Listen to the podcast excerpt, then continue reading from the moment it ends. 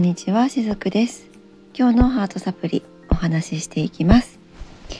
えー、今日はですねあなた自身の力を取り戻すためにスピリチュアルはあるんですよっていうお話をねしたいなと思っています、えー、今日お伝えする内容はですね昨日の、え配信分のちょっとこう補足になったりします。昨日の配信の中ではお伝えできなかったことをもうちょっと肉付けしてお話をしていますので、えまた昨日聞いていただいた方もそうでない方も是非最後まで聞いていただけると嬉しいです。であのまあ、これはですね私いつもこのスピリチュアルケアラーの活動をさせていただいていて心がけていることではあるんですけれども私はこういうスピリチュアルの世界においてやってはいけないことの一つとしてですねお客さんをその依存させることだって思ってるんですね。お客さんを、まあ、私であったりそのスピリチュアルっていうものに依存させてはいけないってそれはずっと思っているんです。なぜならそれはその例えばこう、えー、倫理的なそういうことではなくってもっともっとそのエネルギー的なところで見てみるとお客さんを依存させること。それイコールその方の、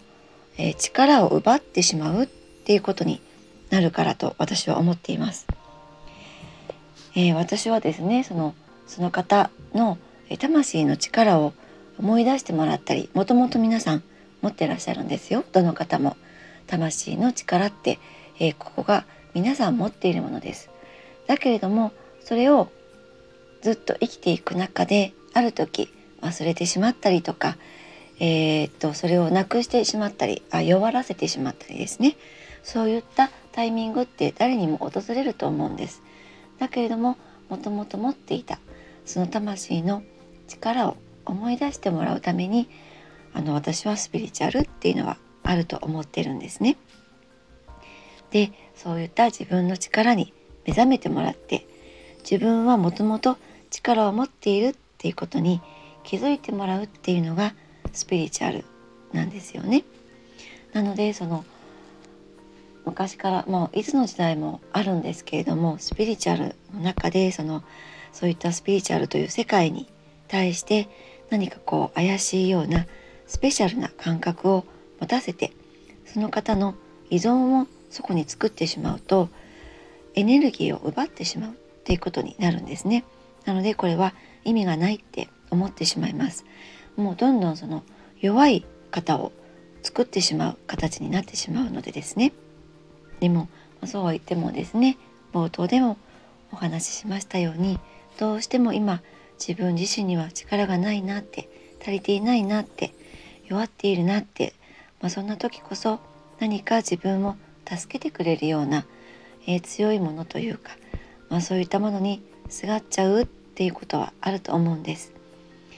でもそういった時ってですね無意識のうちに自分の力もねやっぱり明け渡してしまうっていうことも同時にやってしまうんですね。でそれをやればやるほどもっとさらに弱っていきます。脆い自分を作っちゃうことになってしまうんですね。で結果的には、まあ、自分のエネルギーを明け渡しているわけなので結局は裏切られてしまったりとかまあ場合によっては騙されてしまったりとか、